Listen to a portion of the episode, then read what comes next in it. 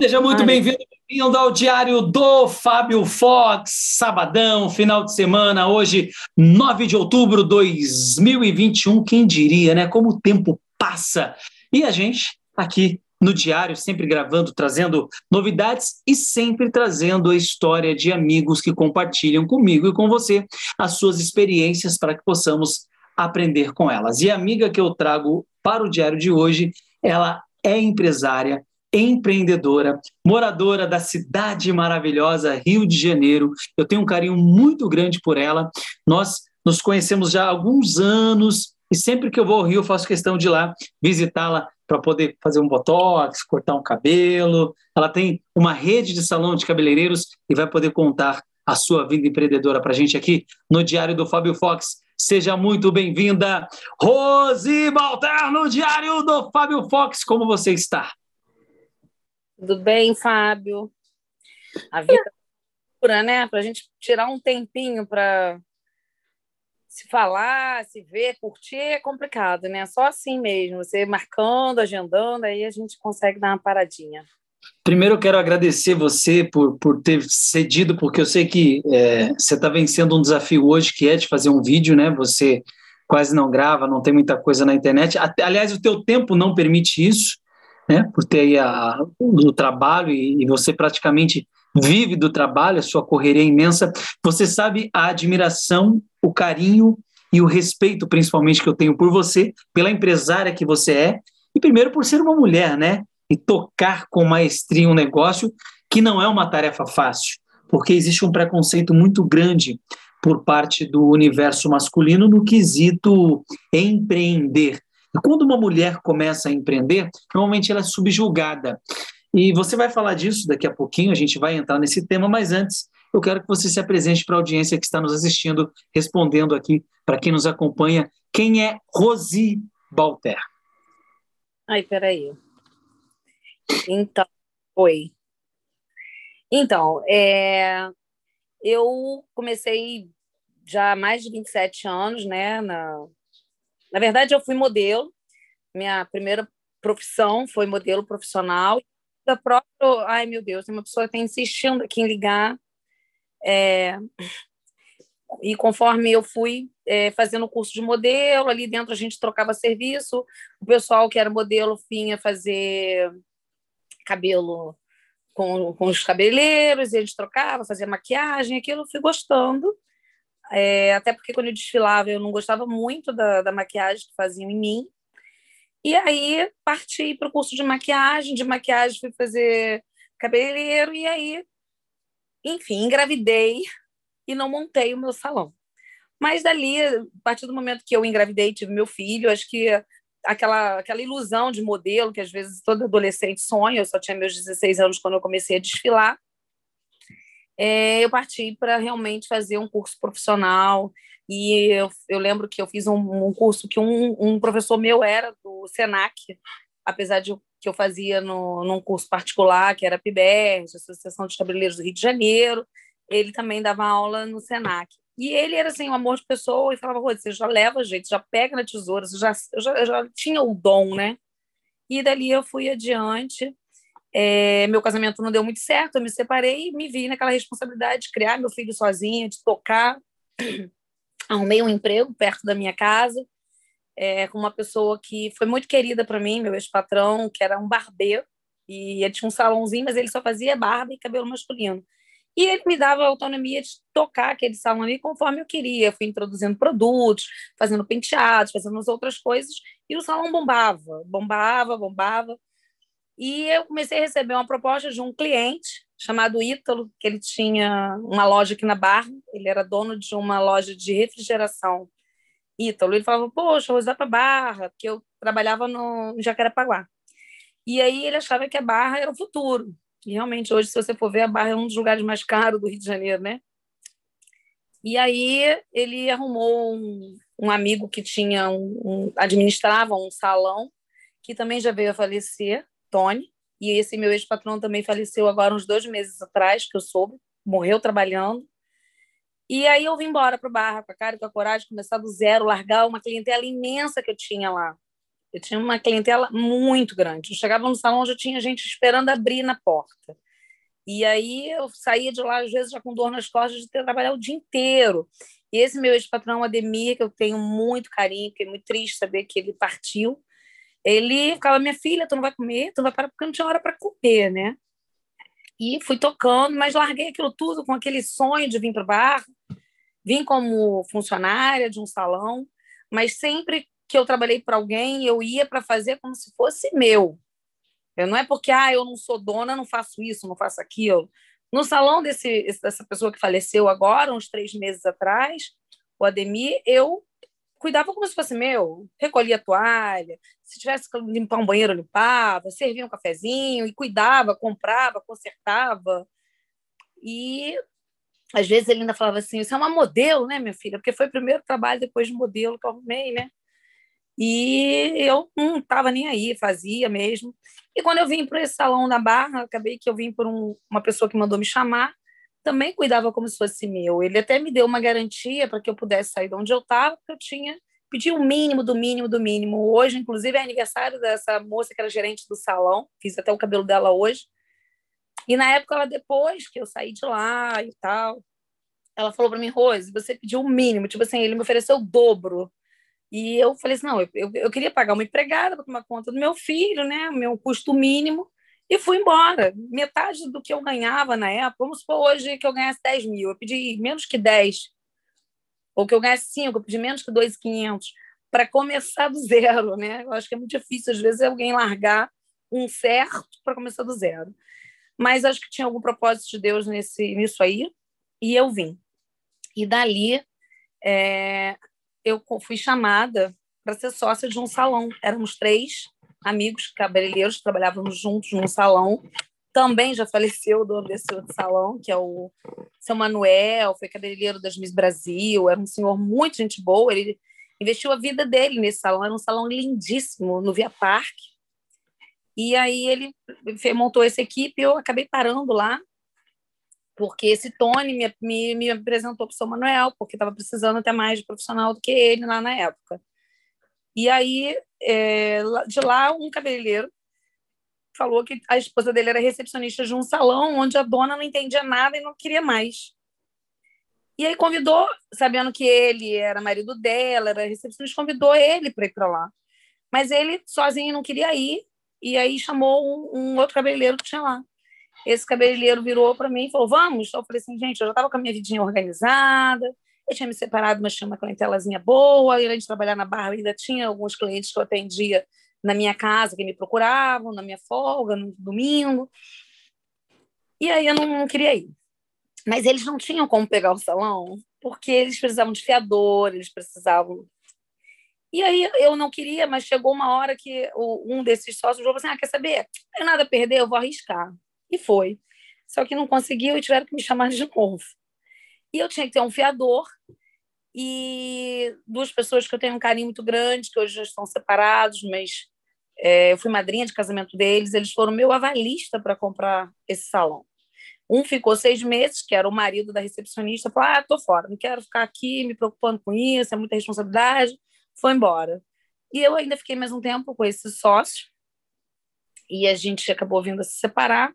Na verdade, eu me relacionei com ele, aí houve uma traição, a gente acabou se separando. Eu ia sair, na hora que eu ia sair, ele pediu para que eu ficasse e ele que saiu. E ali a minha vida começou realmente a deslanchar. Eu fiquei, eu tenho ainda esse salão, já tem 24 anos, mais ou menos isso. Apesar de que eu estou parecendo ser novinha, né? Mas já tenho um filho de 27, né? Que é o Jonas. E aí eu. Oi? E aí eu realmente. O Nossa, Jona. O, o Jona. O Jona aí, foi o que eu busquei, né? O Jona foi o que eu busquei. Aí o Jonathan ia para lá pequenininho e eu toquei o salão e ampliei o salão. Enfim, dali surgiu a oportunidade de eu pegar um outro salão alguns anos depois uma amiga de infância falou: Ah, o cara está vendendo um salão. Eu peguei esse salão, também estou com ele até hoje. Eu vendi ele por um bom preço, a mulher me vendeu de volta. só que a gente não imaginava que vinha uma pandemia por aí, já estávamos numa crise antes, mas eu tô lá tocando, refazendo é, equipe, clientela, e tô tocando, né? E agora, no meio de uma pandemia, eu estava com um salão no centro da cidade. Para quem conhece o Rio de Janeiro, sabe que o centro da cidade parou, não existe mais, é, pouquíssimos lugares que estão funcionando no centro da cidade. Inclusive, eu escuto falar que tem, tem projetos para transformar aquilo num, numa cidade realmente residencial, porque ele era totalmente comercial e as lojas estão todas fechadas com essa crise. Eu fechei também, graças a Deus, eu tive a sabedoria divina de fechar no momento certo. E dali um amigo que tinha fechado um grande salão, que foi de um grande cabeleireiro chamado Souza, que eu não conheci, mas quando eu era é, novinha na profissão, iniciante, eu ouvia muita gente falar, ah, eu corto com Souza, e eu admirava esse, nunca pude conhecê-lo, né? Admirava ele porque as pessoas que tinham uma condição financeira legal, quando eu estava lá em Jacarepaguá começando com esse meu ex-patrão que faleceu, sempre falava, não, porque eu cortei muitos anos com o Souza. Então, o Souza, para mim, era um cara famoso, conhecido, né? E eu acho que ele veio a falecer e os filhos acho que não tocaram o negócio. E hoje esse salão é meu, em Ipanema, na Visconde de Pirajá.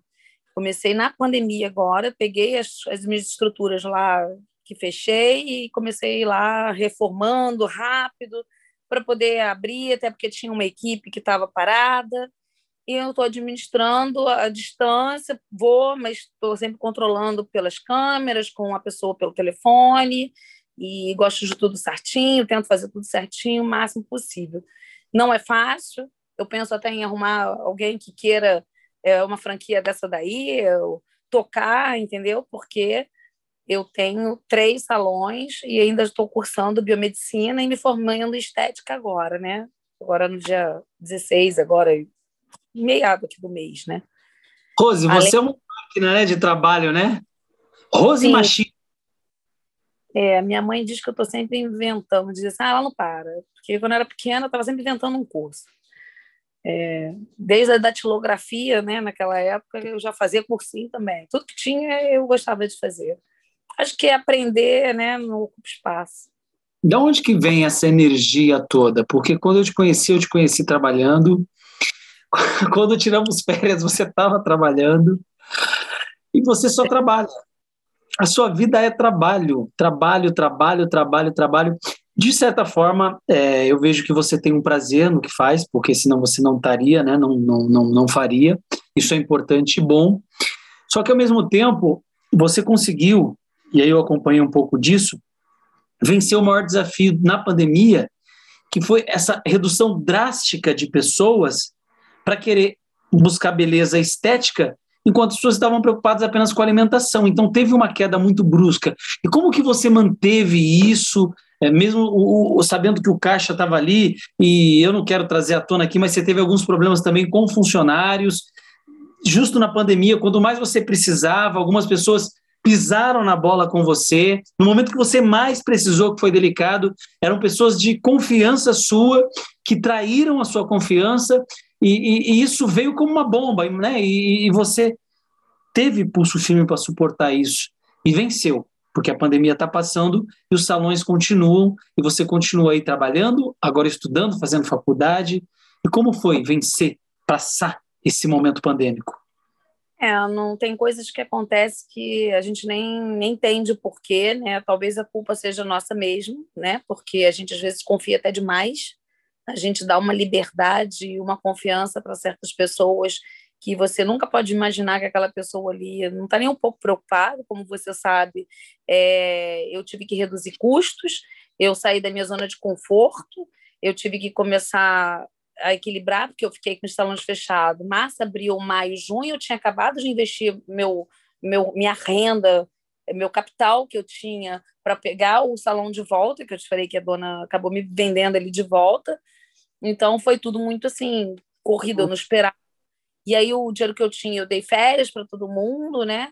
Algumas rescisões eu já estava fazendo, porque, como todos sabem, o Temer assinou uh, aceitando a gente trabalhar com o MEI. E aí o que eu pude fazer de liberando fundos de garantia, funcionário, rescisões, eu fui fazendo. Então, eu peguei o que tinha, investi na compra, acreditando nesse outro salão, e ainda peguei o de Ipanema. Não está sendo fácil, estou começando a, a, trabalhar, a voltar aos poucos, a gente não está com movimento ainda nem de 50% do faturamento, mas a gente vai cortando custo, vai parcelando, eu já consegui liquidar algumas dívidas que eu não tinha condições de pagar no momento, eu não paguei, tipo financiamento de máquinas, de maquinários, essas coisas todas, a gente conseguiu acertar, negociar, e estou tentando negociar também aluguel. Acho que as pessoas têm que requerer mesmo, sabe? Eu tenho uma pessoa que é, é nada flexível, não adianta, não dá o, o, o, o parcelamento, não dá o, a, o desconto, mas até conseguir né? classe, né? Aquela, aquele montante que ficou parado no tempo que a gente ficou fechado. Ele não deu desconto, cobrou juros de correção e tal. Mas se a gente acredita, a gente vai pagando, porque também eu acho que assim, o desespero levou muita pessoa a fechar, né? Por um momento eu pensava, às vezes, é mais lucrativo fechar. Porque você manter um negócio aberto onde você está acumulando dívida para o teu futuro era preocupante. E se a gente ficar ouvindo a voz dos outros, a gente acaba fechando. Alguns amigos e algumas pessoas me induziram a fechar. Ai, fecha, você trabalha demais, você precisa viver, você precisa. Mas o meu prazer também é, é o meu trabalho, é estar fazendo. Então, é, é, é um confronto todos os dias, né? Aquela vozinha que ficava, fecha, fica em casa, vive da rendinha do que você construiu, de uma casinha alugada aqui, de uma rendinha ali, mais um, um poucos dos clientes que, que são fiéis e amigos. Por outro lado, tipo assim, cara, mas para mim isso é, é uma derrota. 24 anos jogado no lixo, arrei as portas e tchau. Acabou. Joguei por água abaixo toda minha, meu, meu, meus, Assim, eu posso vir a fechar um dia? Posso, mas porque eu realmente re resolvi parar, ou resolvi ter só uma coisinha menor, porque é muito difícil administrar pessoas, né?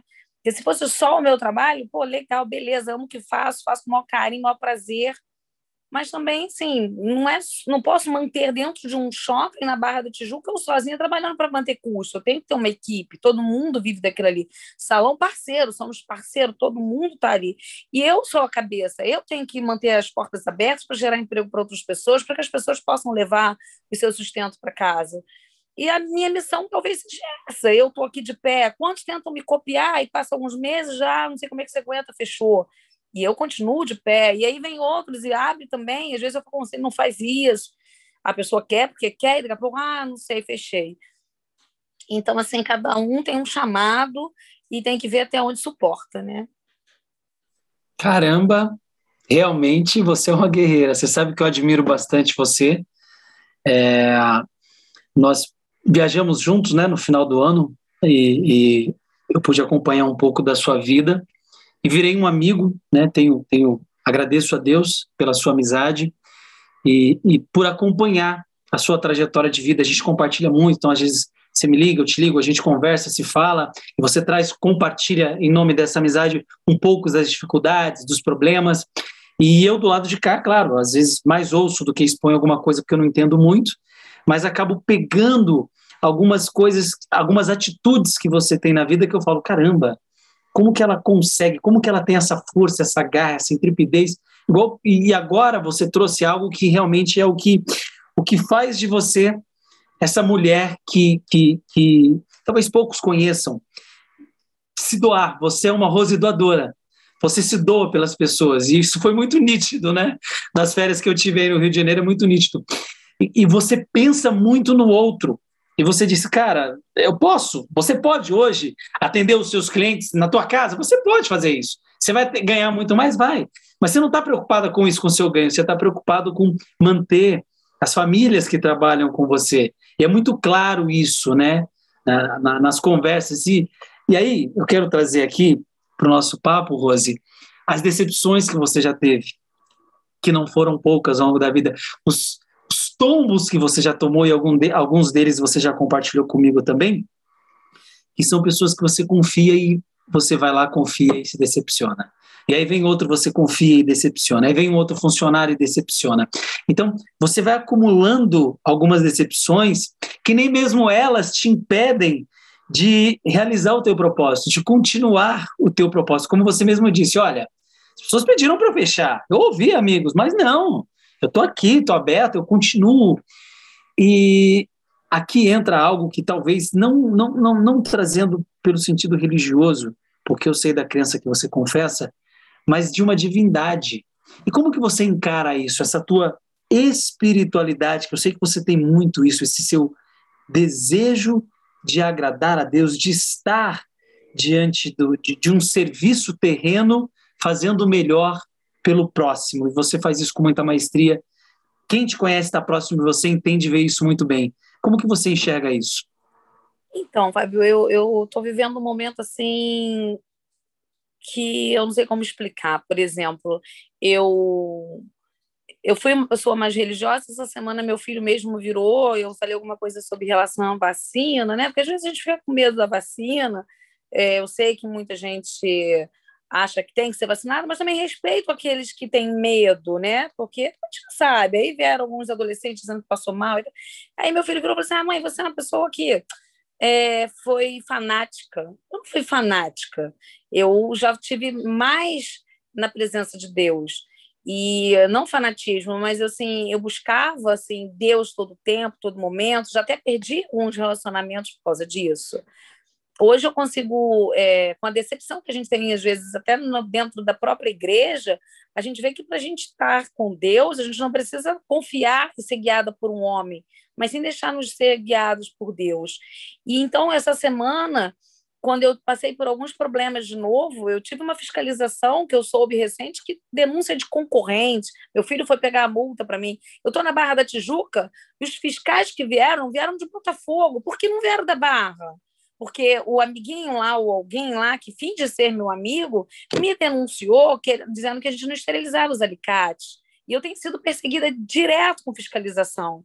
E eu não estava entendendo, mas agora eu estou entendendo. Eu estou incomodando alguém que eu nem sabia o porquê. E aí você começa a ver né, os problemas, a falta de movimento, que ainda não é boa, eu me matando de trabalhar, porque aí você paga, de repente, o salário da auxiliar, a recepção, a luz, e isso e aquilo, quando tu vai ver, fala, caraca, eu estou me matando de trabalhar para quê?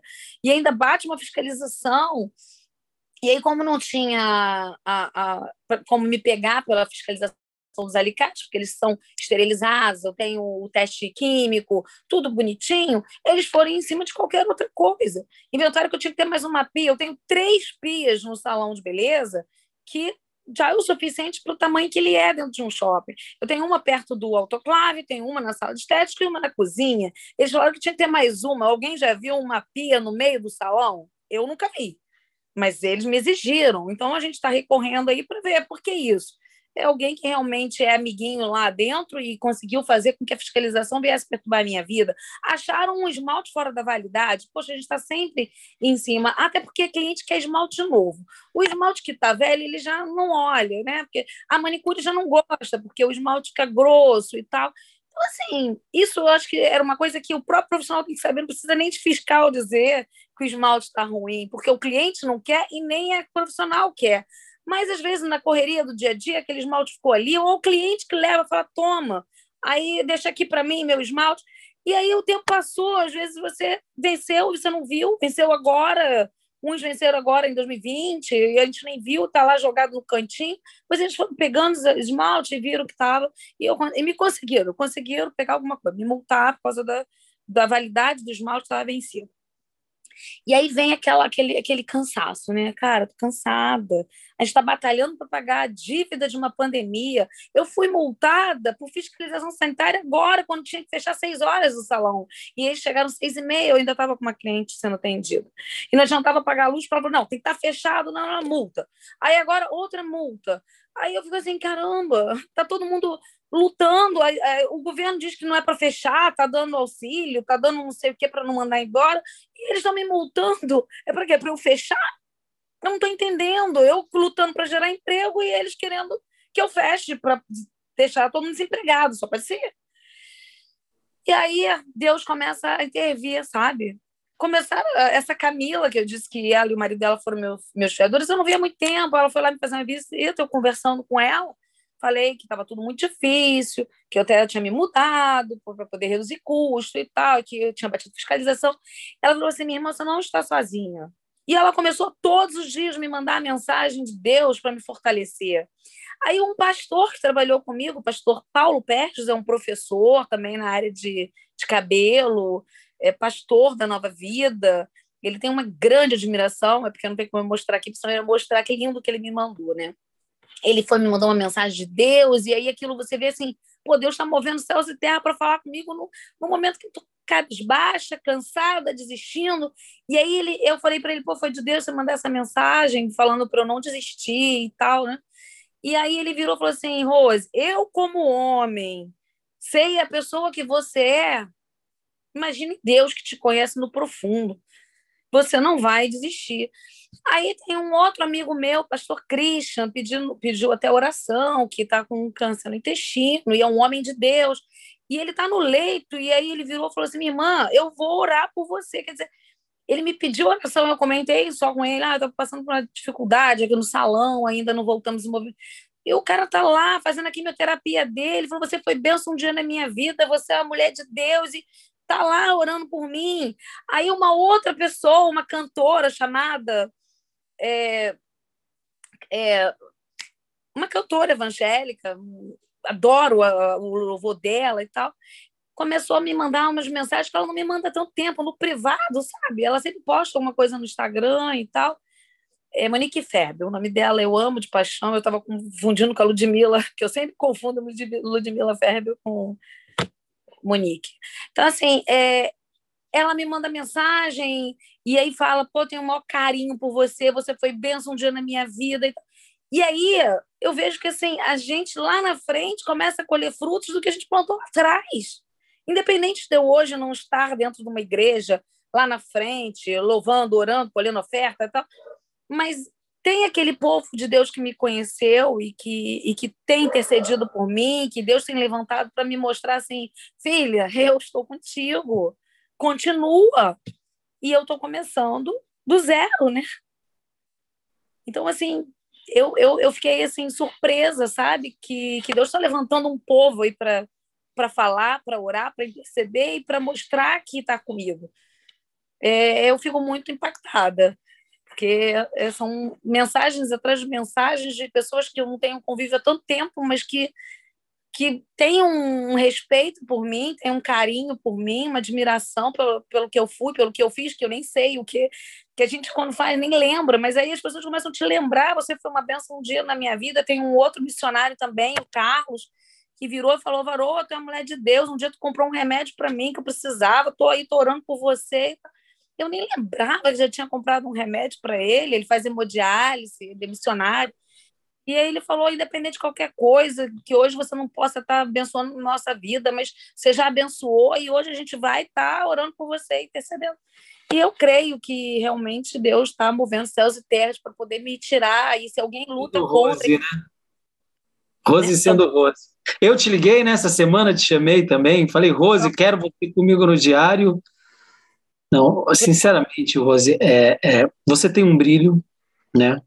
É, esse brilho não é tua beleza estética, né? Porque você é uma mulher bonita é, e uma mulher de respeito, né? Você sabe a admiração e o respeito que eu tenho pela nossa amizade, né? Conversamos muito, tivemos tempo para poder é, é, traçar essa, essa, essa, esse elo que a gente tem e que é o mesmo elo que você tem com essas pessoas. Esse elo de carinho e de respeito que poucas pessoas que estão próximas a você conhece e entende essa a, a, pureza que você traz no seu coração de realmente como legado de vida ajudar as pessoas, né? E você faz isso com muita maestria, né? E aquela rose durona profissional que existe, né? Porque tem que ter, se você não tiver esse pulso, você também não vence. E você tem isso muito firme no trabalho. Eu queria entender como que você divide isso, como que para você psicologicamente é lidar com essas duas, e eu conheço as duas, né? Eu conheço tanto a Rose Amor, que se dedica, que faz. Pô, tá, tá, eu estava aí em, em, no Rio e eu precisava buscar um negócio lá não sei aonde, longe pra caramba, e você foi comigo, eu fui dirigindo seu carro, eu estava com medo, né? Eu estava morrendo de medo. E você, não, vamos lá, a gente foi, buscou. Então, você, você, você, você tem algo que assim, você luta pela alegria do outro, Você quer ver o outro se dando bem, isso é muito bacana. E é uma essência sua, isso vem de você. E ao mesmo tempo você também tem esses desafios e você você a sua comunicação interna, eu admiro isso em você. O seu diálogo interno, a Rose, empresária, profissional, esse trabalho que você exerce durante muitos anos, você não tem um salão há 20 dias, ou há 20 semanas, são 24 anos de salão ali. Quem tem um comércio há 24 anos, meu amigo, não, são 24 anos. Seu filho nem era nascido, seu filho está com, tá com quantos? 20? Está com 27, né? O segundo filho não era nascido, né? O segundo está com quantos anos? Vai fazer 17 agora no final do ano. Vai fazer 17. Então, quando ele nasceu, você já tinha salão há 10 anos. E você consegue trabalhar isso, né? A Rose, dona de casa, mãe de casa, mãe de família, e a Rose profissional. Como que é lidar, Rose, psicologicamente com, com esses dois lados e trabalhar isso das duas formas, assim, lidar com a vida, com o dia a dia, com, com a profissão? Dia, né, que a gente quer aquele, aquele, aquela vontade de ser. Eu falei até pro meu namorado essa semana, falei que ele é uma pessoa normal. Ele, você é uma pessoa normal? Falei, não, normal de acordar, ficar em casa, ver um filme, curtir um filho, arrumar, porque eu não, não eu não, não tenho tempo para isso sempre, né? Às vezes eu posso me dar o luxo um dia de querer, mas se eu ficar um, dois dias, já me culpo, porque eu acho que isso não é vida para mim. Então, é, eu fico, se eu estou no trabalho, tenho vontade de estar em casa, né? Aquela vontade de ser mãe, de ser dona de casa, administrar o lar, aquela coisa. Por outro lado, se estou em casa, eu fico assim, pô, mas isso aqui não é para mim, ficar só dentro de casa, cuidar do lar do filho. Um, dois, três dias é o suficiente. Né? Eu lembro que eu viajava com minhas sobrinhas, quando elas eram menores, ia para uma casa de praia primeiro dia é legal, curte, vai para a praia. No segundo dia eu já estou assim, ah, vamos fazer o cabelo? Vamos fazer uma maquiagem? Vamos fazer uma produção? E aí já produzia elas ali, tirava foto do antes e depois. Então, é, eu acho que é complicado, é uma, é uma luta constante, né? Querer a tranquilidade, que nem tem amiga minha que fala, Rose, para, vai viver. Mas viver para mim também é, é fazer um, uma maquiagem, ia fazer um mega hair. Esse final de semana eu fiz uma maquiagem que é tão difícil a gente estar tá hoje encontrando gente que procura maquiagem para ir numa festinha, né? Porque agora que as festas estão voltando. Então, assim, pô, depois de quase um ano e meio, eu voltei a fazer algumas maquiagens agora. E aí parece que a gente volta à vida normal, porque as maquiagens estavam lá paradinhas, sem ninguém procurar, já estão procurando penteado, maquiagem e, e penteado. E, e aí você começa a ver a vida voltar ao normal. E como você sabe, também tem aquele meu espaço que eu alugo para festa, né? Que esse final de semana também teve uma festa aqui. E, e aí eu quero dar o meu melhor para a festa correr tudo bem e, e, e ajudar a pessoa também, né?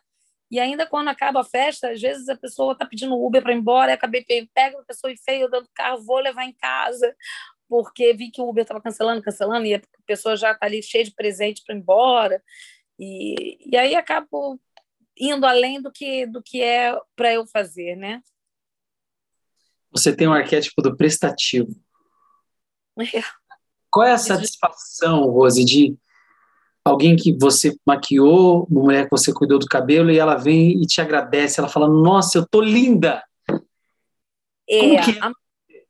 Alguém chega, acontece de chegar assim, a pessoa chegar cabisbaixo, você faz o cabelo dela e ela sai encantada, assim, brilhando como.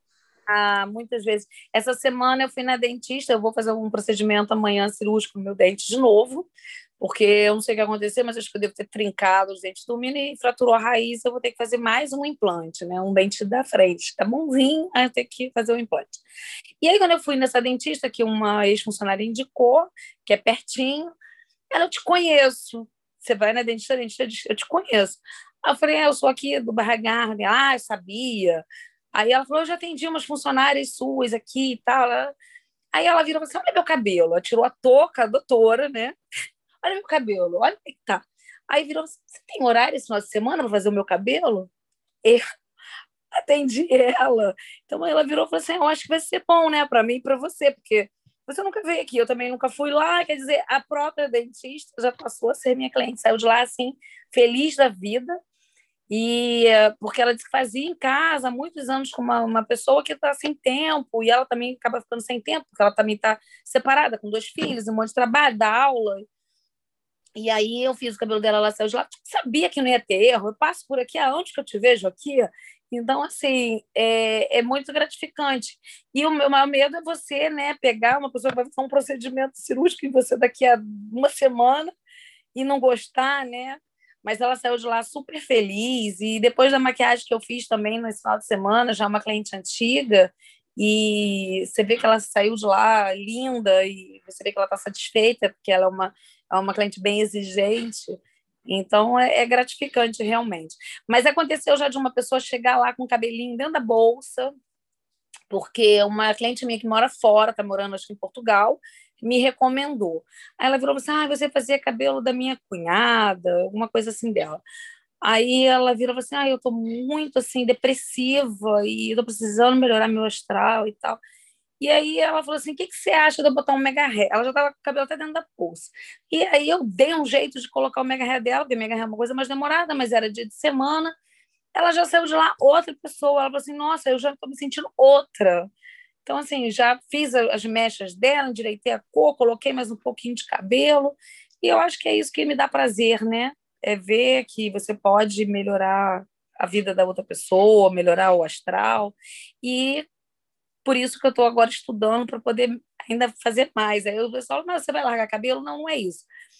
Eu estou fazendo a biomedicina com muita sede, muita sede de melhorar aquelas pessoas que eu conheço, que estão envelhecendo junto comigo, de proporcionar para essas pessoas um, um preenchimento, um botox, um tratamento para estimular colágeno e eu estou muito feliz, estou muito satisfeita mesmo com o que eu estou estudando e aprendendo, né? Porque até antes de fazer o curso de cabeleireiro, eu tinha vontade de fazer também estética. E na época, o pai do meu filho ainda falou assim: Pô, você vai ser uma boa cabeleireira, você vai ser uma boa esteticista. Só que chega uma hora também que cabeleireiro, começar, tem que ser realmente jovem. Não é para começar com 50, 60 anos ser cabeleireiro. Eu penso assim, não é impossível, mas é muito esforço. Porque quando você está ali, ó, escovando, você tem que ter munheca, você tem que ter força. Então, mexe com toda essa estrutura. Isso aqui inflama. Eu tenho várias pessoas trabalhando comigo que está com tendinite, está com bursite, está com. Porque não é fácil, é um serviço pesado. Chega uma hora que a gente tem que parar, tem que saber também a hora que não dá mais. E eu tenho esse medo de chegar essa minha hora, porque eu já, te, já fiz assim, mais de 10 é, sessões de fisioterapia, é, acupuntura, para poder passar a dor que, que já, já fiquei com inflamação, de tanto escovar cabelo, fazer prancha. E eu acho que é muito mais suave hoje pegar, fazer um microagulhamento, fazer um procedimento estético, uma limpeza de pele. Além de ser uma coisa que eu também gosto, eu também vou estar é, mudando vidas. Entendeu? Eu mesmo se reinventando também, né? Porque é uma reinvenção. Porque você não está saindo do ramo, porque a estética está ligada à beleza, que é o cabelo, você consegue dar um tratamento completo. Já aconteceu, e eu acredito que deva ter acontecido com você muitas vezes, da, da a pessoa chegar para querer fazer o tratamento, e se você não está lá, é com você que eu quero fazer? Você dizer, não, mas eu sou dona, pode fazer com fulana. Não, não, não. Ou você faz ou eu não faço e vou embora. Eu tenho uma cliente que ela já é cliente há muitos anos. Não é aquela cliente amiga de muito papo, é aquela pessoa que vai todo mês, é fiel a você, paga, te dá até uma caixinha, não tem muito assunto, mas quer você. E nesse dia eu estava com meu ouvido inflamado, estava pulsando, doendo muito, muito, muito, mas eu ia no, no otorrino, só que eu sabia que ela estava agendada e fui lá, mas pedi para me auxiliar e aplicando, porque a dor de ouvido, quem sabe, é insuportável. E aí eu pedi para minha auxiliar prepara, é, preparativos para ela aplicar. Ela virou e falou assim: Mas eu não quero outra pessoa, eu vim para fazer com você. Eu fiz, chorei para caramba depois, saí de lá, fui para dentro lá da cozinha e meu ouvido estourou. O tímpano estourou e o sangue começou a descer, sangue com pus. E aquilo ficou assim, gente, eu estou morrendo e estou aqui em pé atendendo e a pessoa não teve um pingo de compreensão, de ver que você está passando mal, né? Tem gente que não tem essa. Eu não sei se foi egoísmo dela, eu não sei se. Ou gostar muito de mim, a gente nem sabe, ou sei lá, às vezes chega a ser um pouco egoísta a pessoa ver que você está passando mal e, e, você já preparou a tinta e a outra pessoa não poder aplicar. A mistura está ali pronta, só é a aplicação, né? E aí aquilo eu fiquei muito sentida. E nesse mesmo final de semana eu tinha uma maquiagem, né, para fazer de uma, uma noiva. E como que num dia de um casamento de uma pessoa eu vou falar que estou passando mal? Mas pode acontecer. Eu já vi alguns casos de pessoas chegarem lá desesperadas dizendo que ah, o cabeleireiro me deu um bolo, é meu casamento e não sei o quê. Só que assim, é, eu vou, nem que seja morrendo. Só se eu morrer mesmo que eu não vou. E eu lembro que eu com essa sinusite, maquiar resfriada, né? O nariz escorrendo, o olho lacrimejando, o ouvido sangrando. E eu fui assim mesmo, sabe? Honrar meu compromisso. E às vezes também tem, tem lugar que a gente chega que a gente é super bem tratada, te dão água. Eu já fui em casamento de cliente de Rose, escolhe o que você vai querer almoçar, que você tem direito ao almoço, escolhe o teu cardápio, tem carne, peixe.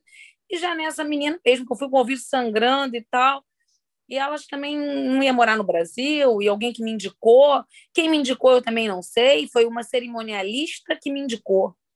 E aí essa pessoa virou e falou assim: Ah, eu vim porque uma cerimonialista que está fazendo a minha coisa me indicou você. E aí a garota foi, marcou um teste e tal, me contratou para ir na, no local para fazer a, a maquiagem. Nem sei quem é cerimonialista. Quando eu falei com a cerimonialista, fui até perguntar assim: não, porque a gente já quis dar um agrado à pessoa por indicação, né? Ela virou e falou assim: não, não, eu estou te indicando porque eu gosto mesmo do seu trabalho, admiro a sua maquiagem, admiro seu jeito de trabalhar e por isso que eu indiquei. Ela não aceitou, ah, se quiser vir aqui fazer uma hidratação, né? Quando eu peguei o telefone da cerimonialista, falei, tive que falar com ela alguma coisa. E ela falou assim: não, não, eu indiquei porque eu fiz um casamento onde você produziu a noiva e eu gostei muito e por isso eu indiquei você. Então, também isso é muito gratificante, você vê que a pessoa não está te indicando por interesse de nada, ela te indicou porque te admira, admira o teu trabalho. E assim é, foi meu trajetório de vida.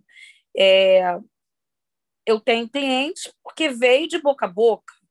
E assim, hoje eu vejo, não nada contra, o estilo de maquiagem das jovens de hoje em dia é tudo com muito brilho, né? É muito colorido. Não é o meu público. Se vocês estão procurando um público que faça esse tipo, não sou eu. Eu não sou essa profissional. Uma vez a minha sobrinha virou para mim, né, que ela tá fazendo estética, ela falou assim, tia, você não acha que tem que aperfeiçoar? Eu virei para ela assim, moça, sabe o que acontece? Cada um tem o seu público. O meu público não é esse. Não adianta vir aqui, taca brilho, taca bastante blush, taca... não me procura, porque eu não gosto. É tipo gente que gosta de fazer aquele louro platinado o tempo todo. Não é para mim. Acho lindo, nada contra quem faz, mas tem vários cabelos que caem depois. Fica lindo ali na foto na hora e no dia a dia vai lavando e o cabelo vai virando um bagaço. Quase todas que eu vejo que foram loura platinada chega lá no salão e com grandes profissionais às vezes, que está na mídia, faz um bom marketing, que o cabelo depois cai todo. Aí vem para eu tratar, vem para botar um mega ré. Ah, eu fiz a primeira vez colhendo, a segunda já caiu tudo. Então, assim, eu estou há 25 anos no mercado, não é à toa, né? Não preciso fazer um louro platinado para agradar uma, duas clientes, ou até me processar depois porque o cabelo caiu. Eu não gosto, não é o meu público, não é o meu público esse. Eu gosto de um louro bem clarinho, eu gosto de um louro dourado, é o louro bege, mas não me traz aquele branco platinado que quebra todo depois, porque eu não, não, vou fazer, eu não consigo, não vou fazer. Não vem me fazer uma maquiagem é, drag queen que não é minha, minha, não é minha praia. Entendeu? E é isso. Essa foi Rose Balter no diário do Fábio Fox. Rose, o que, que vai estar escrito na tua lápide, no teu último dia de vida? Fosse uma mensagem assim que você quisesse deixar estampado para o mundo. Qual seria a mensagem que você deixaria para o mundo de impacto? Nossa, essa aí veio de surpresa, né? Assim que eu nunca pensei, né? Não fala isso, pelo amor de Deus. Não fala isso. a última pessoa que falou isso, eu não quero nem falar. Eu vou, eu vou, eu vou, eu vou guardar isso de você. Eu vou, eu não vou te contar. Não vou te, não vou te contar, porque você vai se chocar. Se eu, te contar, se eu te contar, você vai se chocar, Rose. Eu fiz uma. Uhum. Aqui no Diário do Fábio Fox já passaram mais de 60 pessoas. Dessas 60 pessoas que passaram, uma pessoa morreu. 15 dias depois. E aí, sabe qual foi a pergunta que eu fiz para ela? O que vai estar escrito na sua lápide? Sabe qual foi a resposta dela? Eu nunca parei para pensar, Fábio. 15 dias depois, essa pessoa morreu. Eu vou te mandar o vídeo. Um grande amigo meu, Marcos Lansnaster, eu contei isso, eu contei isso, eu contei isso ontem, foi ontem? Foi ontem. Eu tive uma entrevista ontem e falei isso desse, desse acontecimento. Mas assim, claro que foi ocasional, né? Eu não acredito em. Me fez lembrar de uma cliente que eu viajei, né? Eu tive uma temporada, quando eu vendi aquele salão, eu estava com uma, um capitalzinho. Eu fui a Londres, eu fui a Portugal, eu fui andar por aí um pouco. Fui viajar. E essa cliente era uma promotora, gente, uma senhora já de idade. Ela fez um tempo com uma pessoa, a pessoa atrasou, ela passou para mim. E aí eu viajei, ela virou quando eu voltei e falou assim: quer saber? Não faço mais cabelo com você. Nunca mais vou fazer cabelo com você. Aquela semana ela falou, quando eu voltei de viagem, nunca mais vou fazer cabelo com você. Porque se você viajar, eu fico na mão. E na outra semana ela marcou com uma outra profissional e não foi. Ligaram para casa dela e ela tinha falecido eu, assim, eu falei, gente, ela disse que nunca mais vai fazer cabelo comigo. Agora ela nunca mais vai fazer cabelo comigo mesmo, porque ela faleceu. É, não, era uma, é, não era uma cliente amiga, não. Era uma cliente que estava frequentando algum tempinho o salão, mas para unha e começou a fazer o cabelo. E aí, quando começou a fazer comigo, eu viajei, ela ficou com muita raiva, né? Porque eu viajei, deixei ela na mão. E as pessoas esquecem que a gente também tem vida própria, né? Eu preciso também sair, eu preciso também passar, às vezes, por um processo de recuperação de saúde, ou qualquer coisa assim, né? Mas, enfim, eu não sei se daqui a 15 dias também eu posso não estar aqui. Mas se eu tenho. Ou eu posso não estar aqui? Pois é, mas se também isso vier a acontecer, eu acho que é porque eu cumpri o que tinha que cumprir aqui. Eu acho que hoje, eu até pensei no momento de pandemia, não, nunca tive medo da pandemia. Não tive pavor, não é falta de respeito, não, tá? A gente cada um pensa posso, como quiser. Posso contar a nossa história com a pandemia, minha e sua, não? Pode. Que posso? a gente viajou sem máscara, meu filho, não, que eu. Ah, que eu tava... Você me fez buscar o seu filho que estava com Covid lá em Jacarepaguá. E aí eu fui dirigindo teu carro, voltei, você deu uma bronca em mim, porque eu estava muito rápido. Você falou, é pista de Fórmula 1? Para você dirigir meu carro desse jeito? Vai mais devagar. E aí a gente chegou. Acho que no outro dia eu viajei, fui embora. Aí uma semana depois você me mandou um WhatsApp dizendo assim: olha, eu quero te confortar. Eu fiz o teste e deu negativo.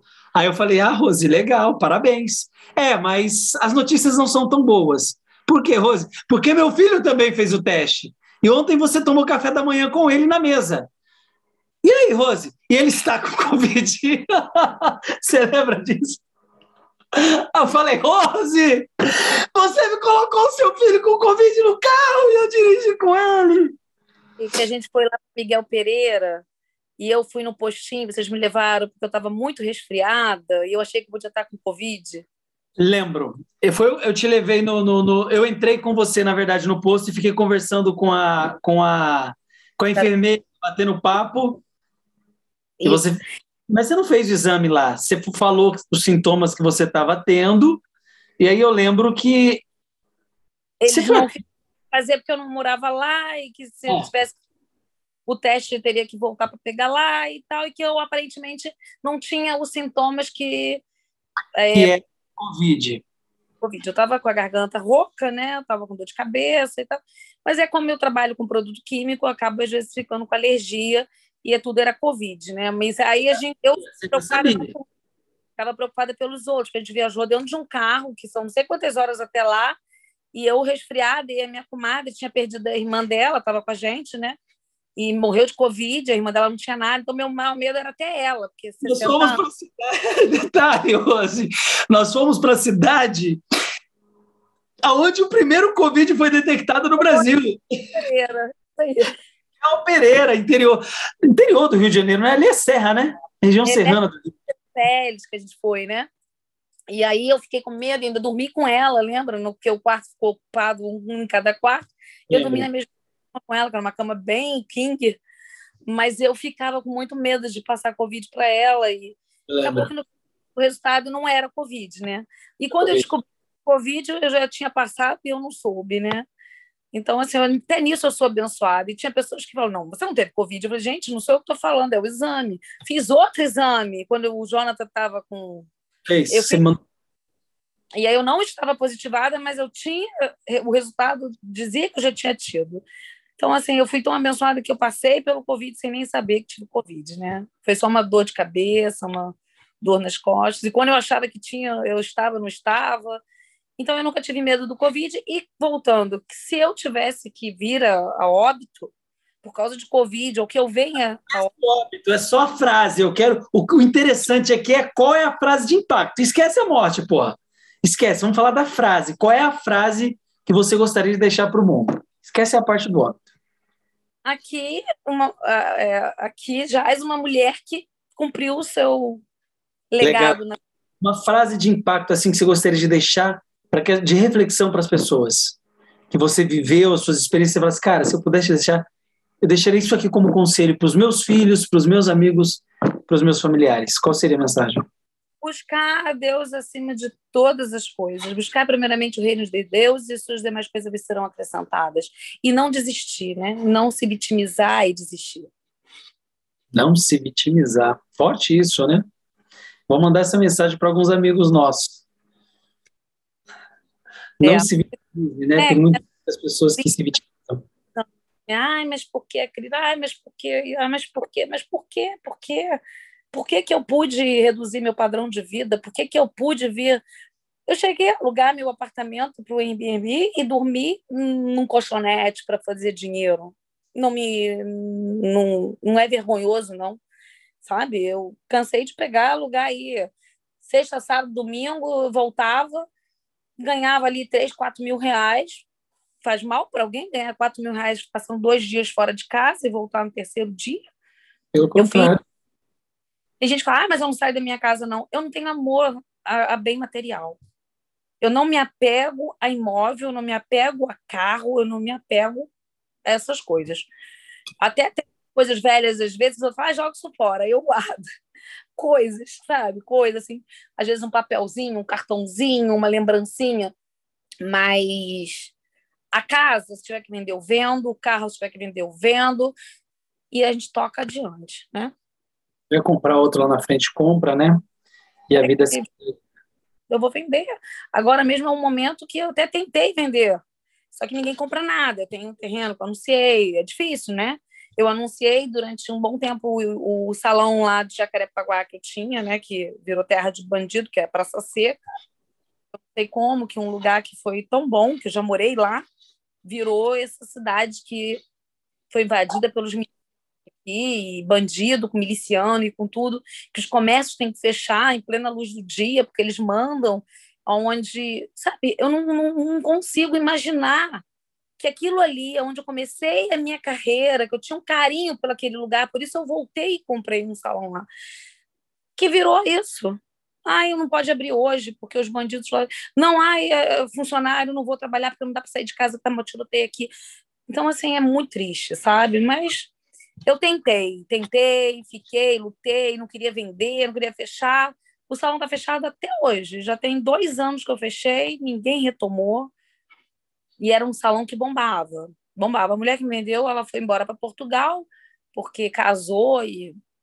Na verdade, ela passou para uma outra moça que me passou porque o marido estava com câncer, mas era um salão que vivia lotado. E aí, às vezes, você vê que o negócio vai indo, vai indo. E também muita gente de bairro vai, sai porque quer, quer fazer um em casa. A outra que tinha lá, que ela poderia ter comprado até esse salão, eu até falei para ela, eu acho que ela era irmã da antiga dona. Ai, não, porque eu eu não sei porque eu, eu acho que eu quero ir para Barra. Cara, cada um fica onde você está chamada, fica, porque não é para todo mundo tá aqui, tá ali. A mesma coisa como eu vim para Barra, não era para eu ter voltado para Praça Seca. Mas eu acreditei que por eu ter começado lá, que aquilo lá, mas não era mais, é para eu deixar para trás e daqui para frente. E assim, a pessoa que está lá, que está com uma clientela boa, mas está querendo vir para cá porque acha que vai conseguir o que eu consegui aqui. Então acabou que nem eu e nem ela, nem ela ficou mais empregada, não sei nem o que ela está fazendo da vida dela. Ela ganhava, era a melhor cabeleireira de lá, ganhava super bem. Mas fica nessa, não, porque agora eu vou tentar na freguesia. Da freguesia eu vou tentar ir para barra. Ah, deixa eu ir para o salão, na barra. O que, que tu vai fazer na barra? Tua clientela toda aqui, cara. Sabe? Não é fácil começar do zero. Eu sou uma pessoa, uma exceção, eu sou uma pessoa abençoada por Deus, que eu sei que aonde eu estiver eu vou trabalhar, porque eu tive em Londres e lá com um dia eu já pintou um mega ré para fazer, eu ganhei em libras entendeu? Porque a filha de um pastor que soube que eu fazia mega ré, ia fazer não sei aonde, falou: eu te pago tantas libras. E aí não era nem pelo dinheiro, que eu achei que não valia nem a pena, mas como supor aí 300 libras que ela me pagou, 350 libras, hoje deve estar mais de 5 reais, né? É um bom dinheirinho, né? Você já pensou em ir embora para fora do Brasil e, montar um salão fora? Porque você trabalha em qualquer lugar do mundo. Várias vezes eu pensei. Mas eu posso contar um segredo aqui? Eu não sou boa. A única coisa é que eu tenho uma resistência, porque se eu falasse inglês, eu tive um cabeleireiro que estava trabalhando aqui, trabalhando embarcado, e ele falava inglês, ele fala francês, ele fala um pouco de italiano, ele trabalha como cabeleireiro embarcado, né? E aí ele cansou, porque também cansa você viver uma vida inteira, você ganha dinheiro, mas você não tem convívio com seus amigos, com seu, sua família, né? Você fica seis meses num barco. E aí ele trabalhou comigo, acho que um ano aqui, o Luiz. Eu falei, ah, quer saber? Ganhar em, em, euro, ganhar em dólar, eu vou ficar fazendo o quê aqui no Brasil? Eu já estou rica se eu tivesse o dom de falar, né? Mas a gente acaba também se apegando à nossa terra, né, amada, nossos filhos, nossos amigos. Isso me impediu um pouco, né? Mas eu já tive planos de várias vezes. Inclusive Tudo quando eu quando eu fui a Londres, né? É, as pessoas lá ficavam, vem trabalhar aqui, mas eu tinha feito direito também, né? Então, algumas pessoas me chamaram até para poder é, ficar trabalhando lá na área jurídica de fazer essa, essa documentação, né? Você é advogada? Essa eu não conhecia, essa história eu não sabia. É, eu me formei em direito em 2008. As minhas Você melhores. Não, não, né? Acho que não ah? falou, não. Você falou, acho que não falou, não. As minhas professoras são minhas clientes até hoje. Eu fiz direito e sou a cabeleireira das professoras. Rosemary, que é minha grande amiga e professora amada, Carla Cardoso, que também está se aposentando, foi morar em Búzios, me largou aqui, está vindo só fazer o cabelo comigo. E outros e outros mais aí, André Martelota, pessoas que eu tenho grande carinho aí, que foram meus mestres. E agora eu vou te dar um puxão de orelha, Rose. Você tem que pegar essas pessoas que você tem contato, que eu sei que tem, são bastantes, e o local que você está também, os três locais, né, tanto em Ipanema quanto na Barra. É, é, você está no, no, no, no, Barra Garden e você está também ali no. Barra Mall. No Barra Mall. São, são lugares que você sabe que, que, que quem frequenta são pessoas de níveis, né?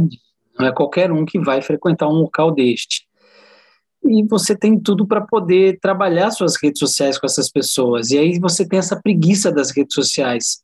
Não sei como é que você aceitou meu convite para vir aqui no Diário do Fábio Fox. Você é tem verdade. câmera.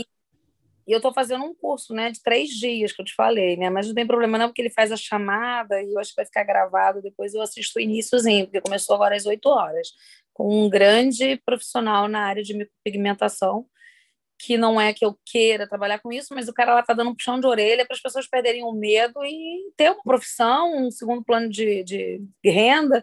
Até vi que tem um policial lá que está. Eu querendo... não vou nem entrar nesse mérito que a gente já conversou pelo menos umas dez vezes nisso e toda vez que a gente fala eu me irrito com você porque eu já sei, você começa a criar obstáculos, tem alguma coisa aí que bloqueia você da câmera, quero, quero, quero e empurra. Equipe me ajude, né? Porque sozinha realmente é complicado. Profissional da área. Assim como eu faço o profissional na área de cabelo, de beleza e tal, cada um no seu quadrado. Você é o profissional do marketing, você é uma pessoa que saberia. E eu estou falando com uma amiga que está gravando um curso e ela falou: Rose, é muito difícil. Tem que ter toda uma estrutura mesmo para você dar um bom curso online, para você dar um. Então, assim, eu, eu ainda não consegui fazer isso, né? Fazer esse curso, mas eu estou com projeto sim mais para frente. Estou terminando essa, essa minha fase de estética, a biomedicina, que eu acho que é mais fácil eu é, entrar para essa área né, do que na área do realmente do cabelo. Tem um vídeo na Netflix, você tem Netflix, né? Tenho. Tem um vídeo na Netflix, você assistiu das duas mulheres? Que ela, que ela fazem. Então eu quero te indicar, deixa eu entrar aqui na Netflix. Eu vou indicar para você. Opa, acho que eu compartilhei coisa errada aqui. Ó. Acho que agora foi, deixa eu... Aqui, ó. Você vai assistir na Netflix essa série aqui, ó. Tô entrando na Netflix do, do meu irmão. Essa série aqui é para você assistir, Rose, ó.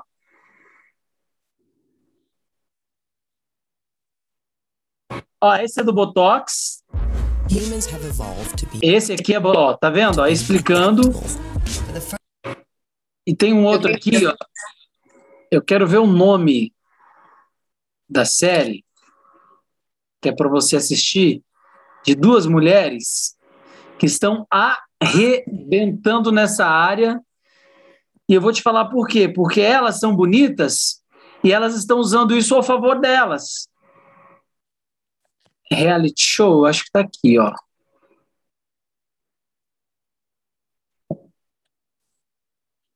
Ah, vamos encontrar.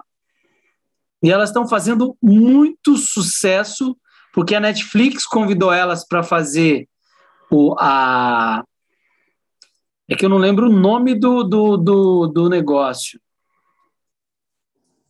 Mas é novo. É novo, ele deve estar tá aqui em cima, ó. E as mulheres estão adicionadas recentemente, deve estar aqui, ó.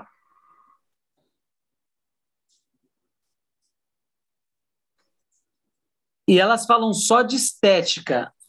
Então dá para você não só aprender, mas entender como que elas criaram o desafio com as mulheres, e a mulherada chega lá, mas assim, elas chegam totalmente totalmente sem sem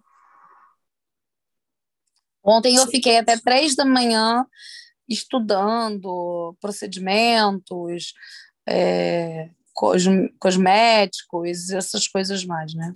I know you had antes e depois. Você consegue ver aí ou não?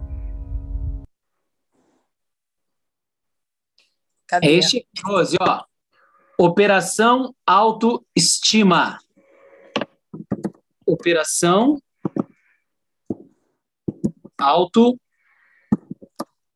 Essa aqui, ó. I know you had some acne. I did. I was actually older. Tá vendo aí? I was like 28, so it was just like a year ago or so. I am Dr. Sheila Nazarian. I am a plastic surgeon in Beverly Hills. Operação autoestima. Assiste isso aqui e depois me dá o feedback, ó. E são, olha quanta quantidade de vídeos, ó. Todos os vídeos de 40 minutos, ó. Remoção de implante, consertando o rosto, quero meu sorriso de volta. Muito legal. É Amor muito gratificante. We're doing surgical, non-surgical, a mix of both. Everyone has something about themselves that they don't like. E elas ajudam as mulheres, a mulherada fica eufórica. Ah, muito legal. E qual é o segredo? Você faz e joga para o mundo. Igual, se você não tivesse vindo contar a história. Oi? Já tinha me falado isso, você tem sempre falado, né? Vamos, vamos ver, mais para frente, vamos amadurecer. Joga para o mundo. Você tem um monte de contatos, um monte de pessoas que vai gerar mais contatos, que vai gerar mais audiência. Daqui um dia o nego quer, fala assim, nossa, como é que eu faço para... Eu, eu, eu, eu sou empresário aqui de, de Fortaleza e eu vi seus vídeos eu quero montar um salão aqui. Você vem trazer, eu quero pagar você, você vir treinar meu time, eu quero montar o meu salão aqui, quero ser seu, seu primeiro franqueado. Quero cuidar da franquia. Você começa a expandir porque outras pessoas do mundo estão vendo o que você está fazendo.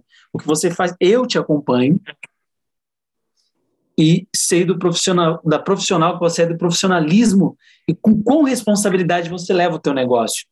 Mas essa seriedade que você tem com as pessoas próximas que te acompanham, não precisa ter. Mas esse amor que você carrega no momento do trabalho, que é trabalhar com o ouvido estourado, com sangue escorrendo, isso tem que ser mostrado para o mundo, porque é isso que vai fazer a audiência crescer, os seus vídeos bombarem e você ser uma celebridade digital, porque você tem todas as condições para isso.